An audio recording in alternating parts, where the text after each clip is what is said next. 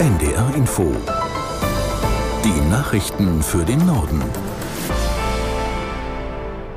Um 15 Uhr mit Benjamin Kirsch. Nach den Meldungen folgt eine Unwetterwarnung für Niedersachsen und eine Sturmflutwarnung für die Ostsee.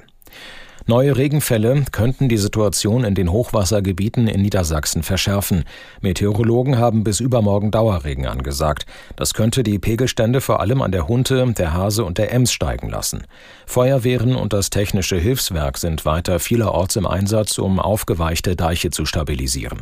Unterstützt werden sie von Bundespolizei, Bundeswehr und aus dem Ausland. Ein erster Teil eines rund 1,2 Kilometer langen mobilen Deichsystems aus Frankreich werde heute Abend erwartet, teilte das Innenministerium mit.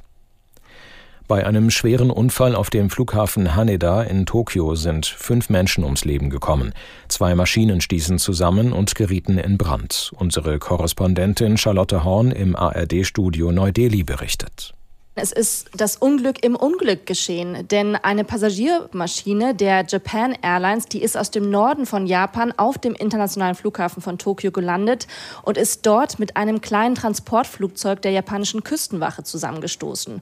Und dieses kleine Flugzeug wollte Material ins Erdbebengebiet im Westen des Landes bringen. Und bei dieser Kollision haben dann beide Flugzeuge Feuer gefangen. Noch gibt es keine offiziellen Erklärungen, aber es könnte natürlich sein, dass der Flug der Küsten Küstenwache außerplanmäßig stattfand, weil es ja eine Reaktion war auf das Erdbeben. Und eigentlich hätten die Fluglotsen zum Beispiel das ja wissen müssen, dass da jetzt ein außerplanmäßiger Flug stattfindet auf dem Flughafen. Man muss dazu sagen, das ist ein internationaler Flughafen und da war einfach auch sehr viel Betrieb jetzt über Neujahr. Aber eine wirkliche Erklärung gibt es noch nicht.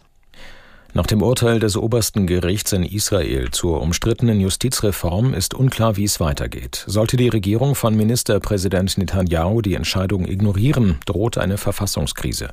Nach Einschätzung unseres Korrespondenten in Tel Aviv, Jan-Christoph Kitzler, steigt durch das Urteil der politische Druck auf die Regierung.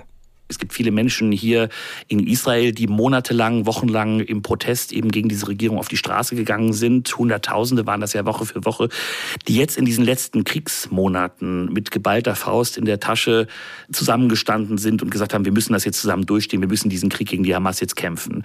Und ich glaube, diese Unterstützung des Kurses der Regierung, die wird jetzt weniger, der politische Druck auf die Regierung wird wachsen und vor allem werden auch die Fragen wachsen. Man verlangt vor allem auch von Benjamin Netanyahu, dem Premierminister, dass auch er politische Verantwortung für den Überfall der Hamas übernimmt. Man wirft ihm vor, dass er mit seiner Regierung, auch mit der Spaltung, die er in der Gesellschaft vorangetrieben hat, die Sicherheit Israels letztendlich geschwächt hat und dass das auch mit ein Auslöser war für den furchtbaren Terrorangriff der Hamas. Die politische Aufarbeitung, die wird kommen nach diesem Krieg und die, die jetzt sozusagen dieses Urteil sehen, die sagen, das ist äh, überfällig und das muss sehr bald passieren.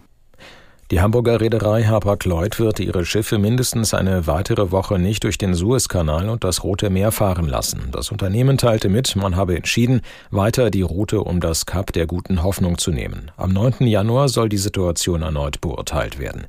Hintergrund ist die angespannte Sicherheitslage im Roten Meer. In den vergangenen Wochen haben die jemenitischen Houthi-Rebellen dort immer wieder internationale Handelsschiffe angegriffen. Knapp vier Monate nach dem gewaltsamen Tod eines 14-Jährigen in Bayern hat die Staatsanwaltschaft Würzburg Mordanklage gegen einen Gleichaltrigen erhoben.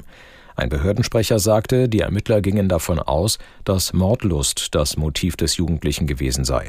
Der 14-Jährige soll im September auf einem Schulgelände im Landkreis Main-Spessart sein Opfer mit einem Kopfschuss von hinten getötet haben. Er schweigt seit seiner Festnahme zu den Vorwürfen. Das Landgericht Würzburg muss entscheiden, ob die Anklage zugelassen wird. Das waren die Nachrichten.